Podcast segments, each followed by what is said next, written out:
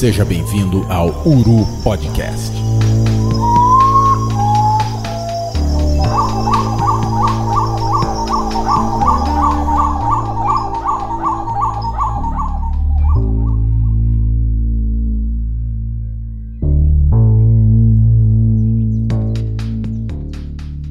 Bom dia, boa tarde, boa noite, amigos das aves. Estamos mais uma vez reunidos para mais um episódio da nossa segunda temporada do Uru Podcast.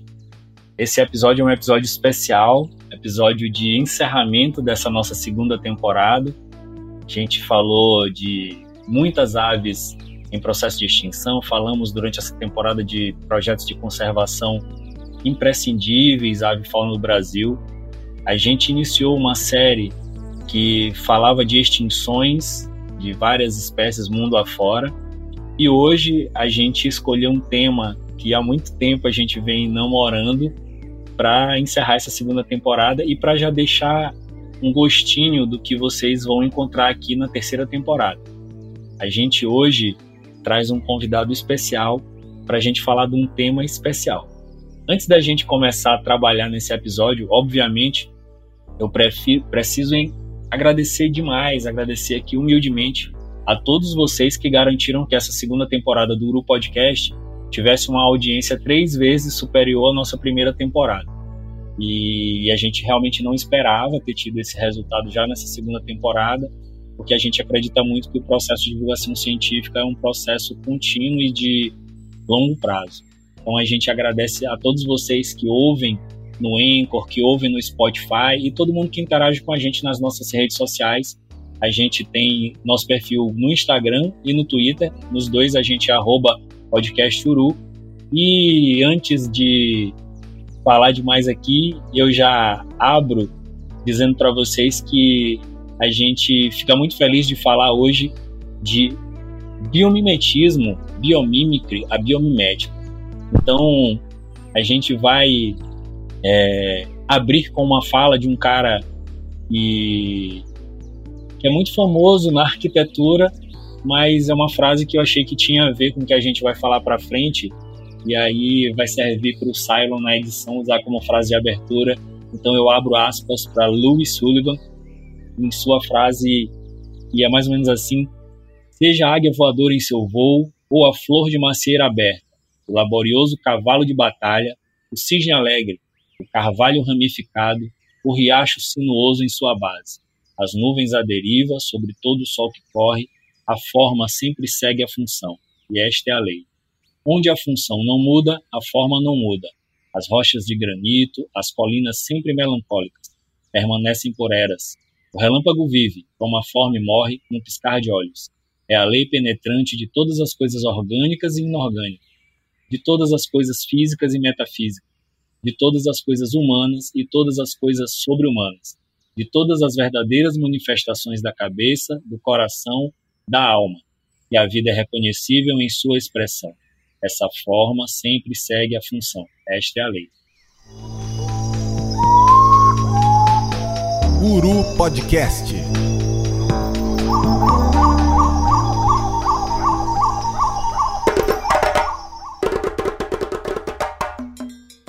Ainda que essa famosa fala do arquiteto Sullivan não seja verdadeira em toda a sua extensão, ela tem muito a ver com o tema do nosso episódio de hoje.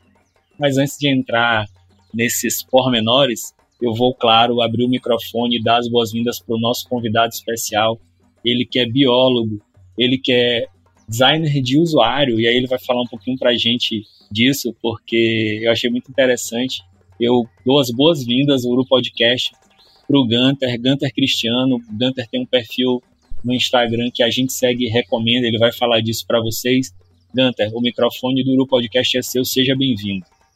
Olá, amigos e ouvintes, é uma satisfação estar hoje aqui com vocês.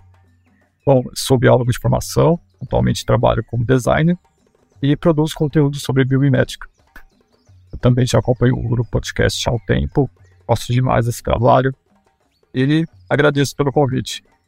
Ô Gunter, eu, quando a gente começou a seguir lá o, o perfil de vocês no, no Insta, eu imediatamente fui logo na Wikipedia para ver se o que eu imaginava que era era a mesma, a mesma coisa que vocês falavam lá na Biomimética, eu confesso que sou um, um fã de um monte de, de coisa que tem a ver, que já, já se utilizou dos conceitos dessa, dessa área da ciência. E com certeza, obviamente, a primeira pergunta é, que a gente precisa fazer é, antes da gente entrar no tema é para tu falar um pouco da tua história para a gente, como é que surgiu esse amor pela ciência. É, o teu perfil é um perfil um pouco diferente dos, dos biólogos que, pelo menos que eu conheço. É, conheço muito mais biólogos de campo e quando eu vi teu perfil lá eu achei muito interessante. Então queria que tu contasse um pouquinho da tua história e como surgiu esse amor pela ciência para os nossos ouvintes. Bom, o meu amor pela ciência vem de fácil. Sempre fui fascinado pela diversidade de seres vivos, das diferentes formas, estruturas suas funções. É, eu gostava muito de desenhar e ler sobre vida selvagem, e esse interesse acabou influenciando duas escolhas profissionais. Né? Primeiro a biologia, depois o design. Mais tarde eu conheci a biomédica, é nessas duas áreas, e desde então me tornei um entusiasta desse assunto. Aí, claro que, que a gente imediatamente precisa é, pedir para tu falar um pouco para a gente da biomimética, né? Porque os conceitos, as aplicações práticas que a gente vai ver na frente, talvez as pessoas conheçam e, e, e entendam, mas o conceito bruto mesmo assim do que é a ciência, do que é esse ramo da ciência, eu acho que muita gente desconhece, né? Então queria para tu falar um pouquinho para a gente é, de uma maneira bem bem livre, claro, o que que é, quais são os conceitos, o que que envolve a biomimética aí. A biomimética é uma abordagem de inovação que se inspira nos organismos vivos, a fim de encontrar soluções para os desafios humanos. Na verdade, a prática de observar a natureza e se inspirar nela é ancestral, e nos últimos 50 anos foram criadas várias abordagens de bioinovação, e a biomimética é uma delas. A diferença é que, ao contrário dessas outras abordagens, a biomimética não encara a natureza apenas como uma fonte de recursos, mas como uma fonte de conhecimento. A ideia é que a natureza é uma mentora em que podemos aprender com ela. Afinal, ela está há 3,8 bilhões de anos testando e aprimorando mecanismos biológicos, resolvendo problemas muito semelhantes aos nossos, como desperdício, poluição, superpopulação, necessidade de fontes de energia renovável. Isso significa que as soluções sustentáveis e eficientes que procuramos podem ser encontradas nos organismos biológicos. Então, na biomimética realizado o estudo das estruturas, padrões e estratégias de seres vivos, para aprender com elas e aplicá-las em projetos de produtos, processos e sistemas nas mais diversas áreas, como engenharia, medicina, administração. Existem várias metodologias para se fazer isso. Uma delas é a lente biomédica para o design, criada pela bióloga Janine Benes. Essa é uma metodologia transdisciplinar e envolve biologia, design thinking e pensamento sistêmico. Cara, a gente, a gente ouvindo tu falar da, das definições, assim, é, é, impossível a gente não, não fazer uma associação com, com, com vários tipos de, de, de, de até frases feitas. Eu, eu penso muito quando a gente fala de, quando eu vejo tu falando sobre inovação, é, muitos projetos que acreditam que a inovação em si ela vai trazer alguma solução muito complexa e e a gente vê que os resultados, às vezes os resultados positivos, eles vêm muito de não precisar reinventar a pólvora, né, de correr atrás de soluções que já, já existem. E aí, no caso da biomimética, é, a gente observa que se corre muito atrás de formas é, que já existem na natureza, né, para resolver problemas práticos que a gente tem, como tu falaste. E quando a gente começou a conversar sobre, sobre gravar esse episódio, foi inevitável, assim, conversando lá com o Fred, conversando até com o Luiz também, da gente pensar assim, cara, mas é, a gente tem que direcionar para as aves, né? A gente tem que fazer um recorte da biomimética em, em, em casos que envolvem é, as aves.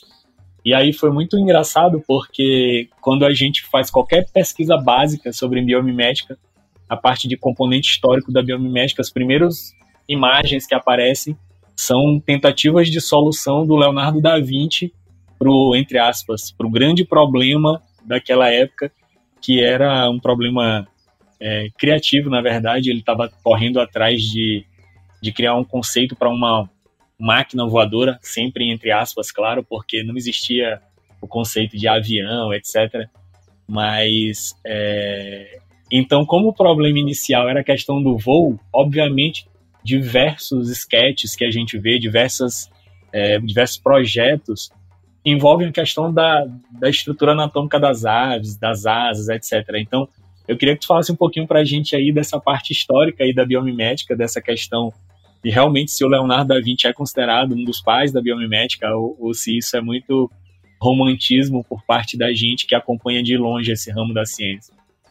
Apesar de existirem alguns exemplos de ideias inspiradas em seres vivos, como a máquina voadora de Leonardo da Vinci, no passado não existia a prática de observar a natureza de maneira intencional para solucionar problemas de projetos.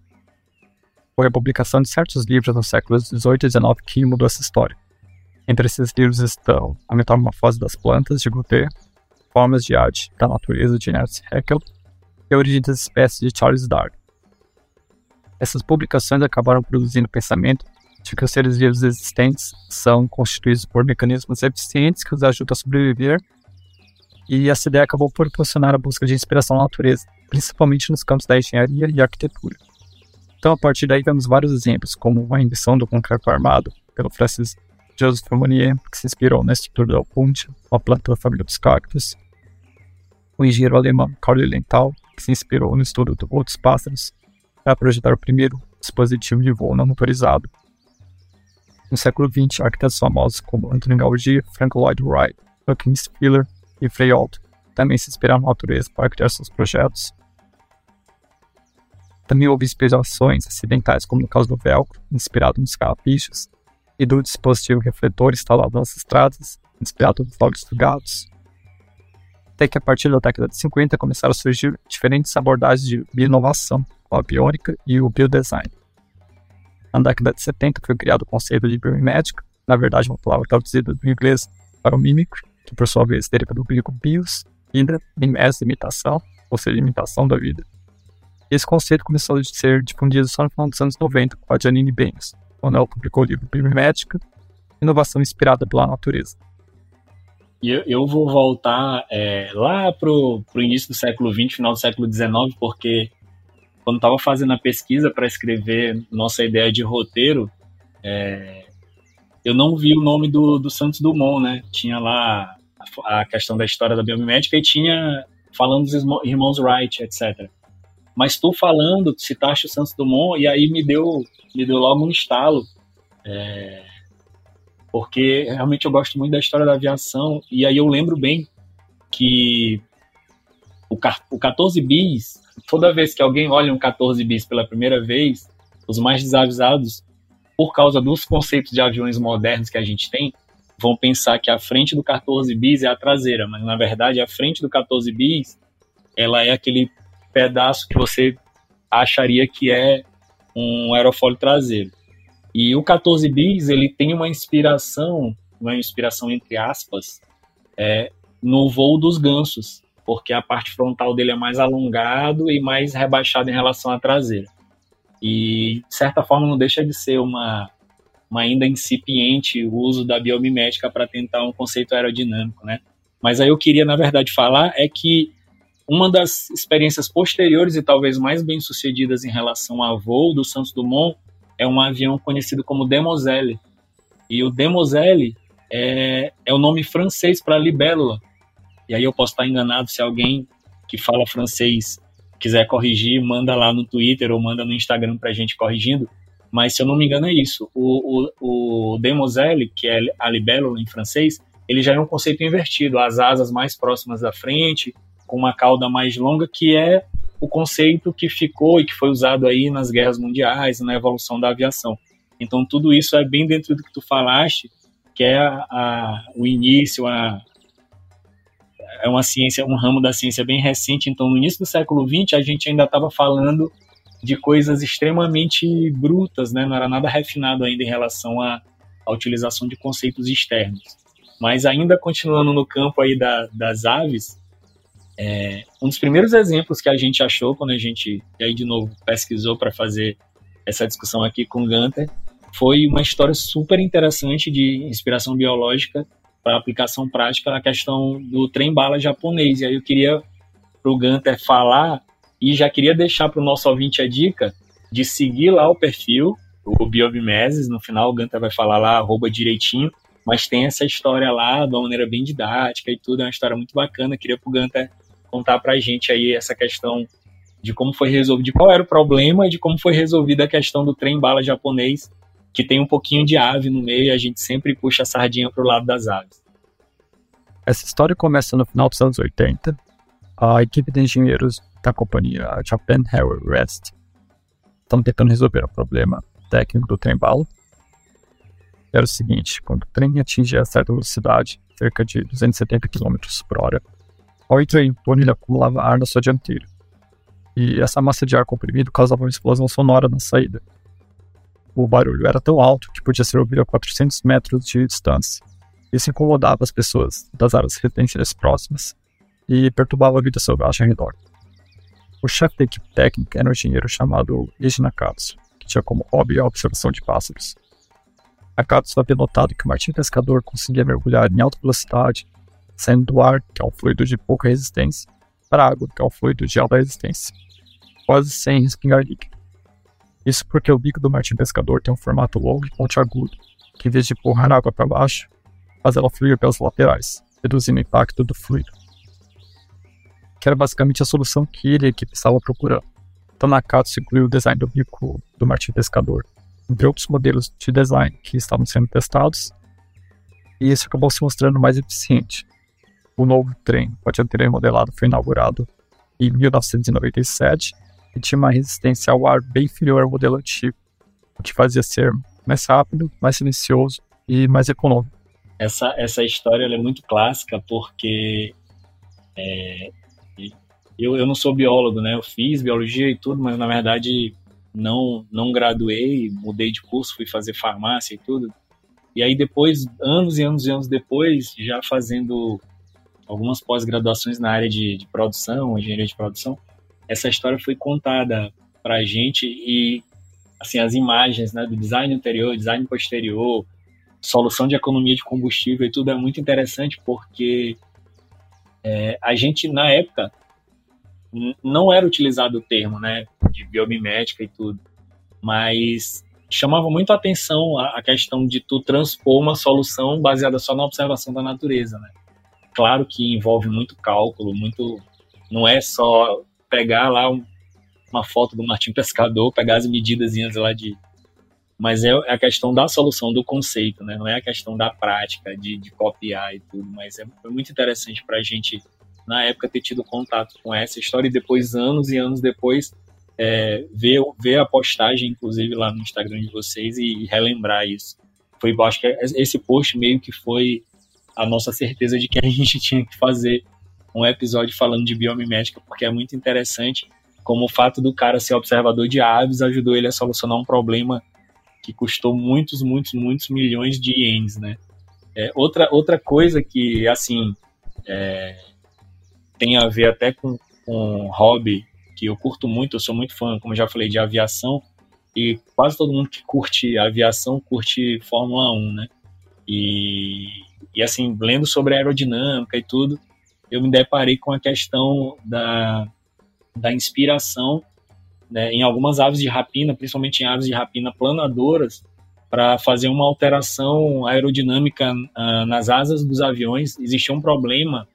É, as asas dos aviões elas eram é, elas não tinham o que a gente chama de winglets, né, aqueles ailerons levantados nas, nas extremidades, e aquilo causava uma turbulência que gerava gasto excessivo de combustível, blá blá blá etc., instabilidade, enfim. E aí existiu essa inspiração e, modificou né, esse design dessas asas. Eu queria que tu contasse um pouco, primeiro se é verdade, se eu não estou misturando aqui as histórias, eu, eu, eu, acredito que eu vi isso em YouTube, alguma coisa do tipo, mas de uma maneira bem superficial, chamou muito minha atenção. É, e aí eu queria saber de ti se realmente é, existe essa, essa história dentro da biomimética, dessa inspiração nas aves de rapina e os detalhes, né? Se é que isso procede. Quando um avião está em voo, vamos se inspirar de ar nas pontas das asas, conhecidos como vórtices, causando uma força de resistência, chamada raspa, o que acaba provocando instabilidade. Desde os irmãos Wright já haviam tentativas de criar componentes que ajudassem a dar estabilidade nas asas dos aviões. Mas, somente na década de 70 foi desenvolvida uma solução que realmente melhorou a eficiência do voo. O engenheiro da NASA, Richard Whitcomb, se inspirou nas asas das aves planadoras para criar um dispositivo. As aves planadoras, como o urubu e o condor, têm as pontas das asas viradas para cima, que maximiza a sustentação com o comprimento mínimo das asas, melhorando o desempenho e poupando energia. Inspirado nisso, o Whitcomb criou um componente que funciona como uma extensão vertical da asa do avião, chamado wingless, que significa asa pequena. Os winglets foram testados em túnel de vento e analisados por computador e se mostraram muito eficientes para reduzir o arrasto, pois alonga as asas, porém sem adicionar muito peso, e também diminui o consumo de combustível e atualmente os veículos são utilizados em diversos modelos de aeronaves e também em carros de corrida. É exatamente isso. Eu, eu lembro bem que, que, quando eu vi essa história, uma coisa que chamou, me chamou muito a atenção, e tu, tu, tocaste nesse ponto, é que a, a inclusão do Winglet no design da asa, ela economizava, entre aspas, uma, uma porcentagem, não sei se era 12%, do comprimento de asa que seria necessário para prover a sustentação necessária para para levantar voo numa certa com um certo peso, num certo comprimento de pista.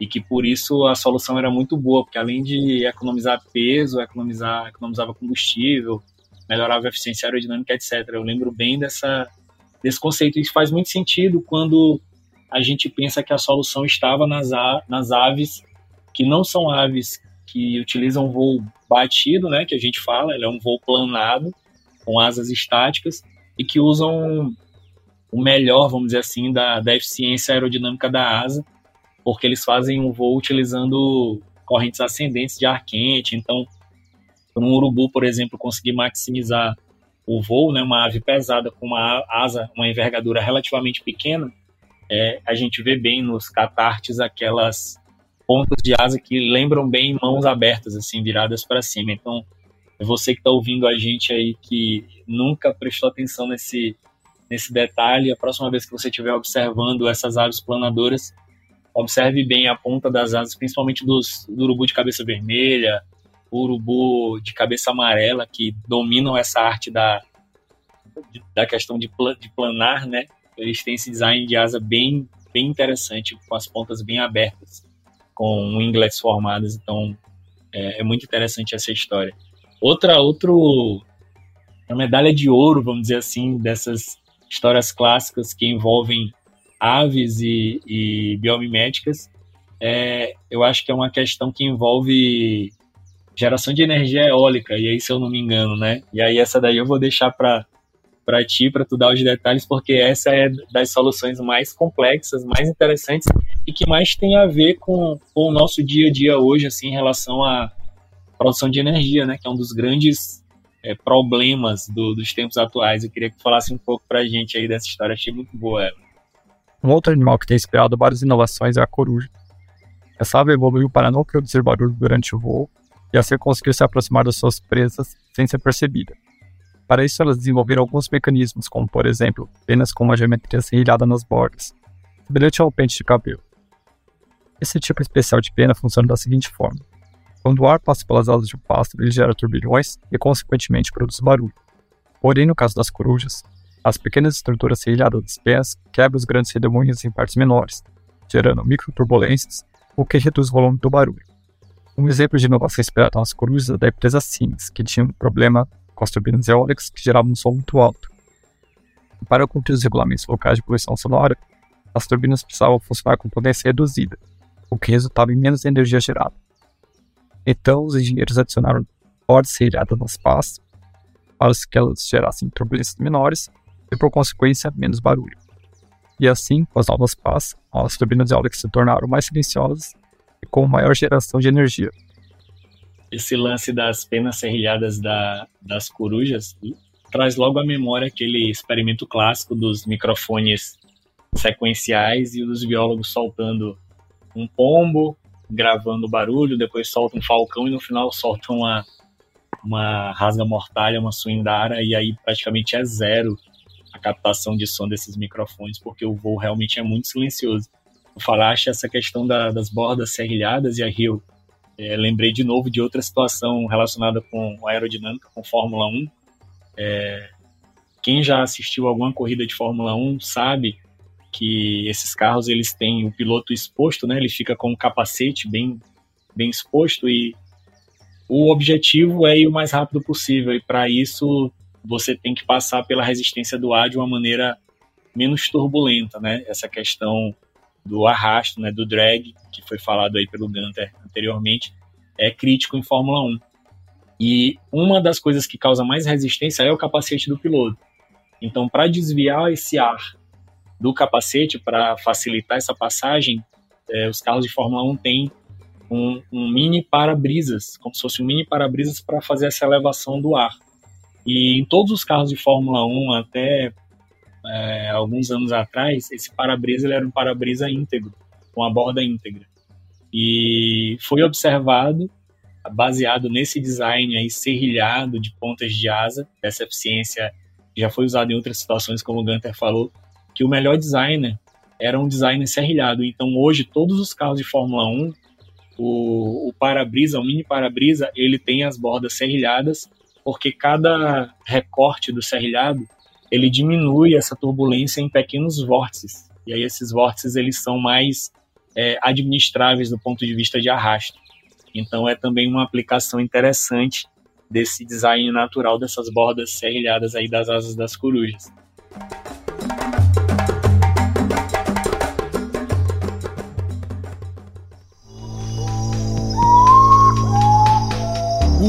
Podcast.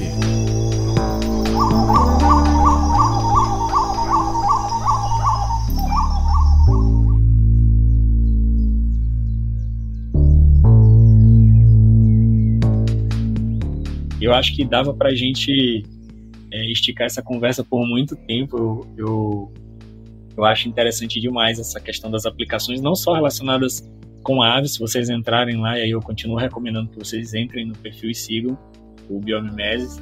É, tem aplicações é, diversas com utilização de outros é, conceitos, outras soluções naturais para problemas reais. Mas esse, como eu falei, é, é um episódio que ia ser um episódio bem rápido, um episódio bem, bem dinâmico, um fim de temporada bem diferente. É, eu preciso é, agradecer, eu acho que a gente deu um gostinho para vocês em relação à biomimética. Vou pedir para o Gunter para ele é, dar uns recados dele, chamar o pessoal para conferir as redes sociais dele, além do, do Instagram. Eu sei que, que o Gunter publica também é, escritos em, em outros sites, outras redes.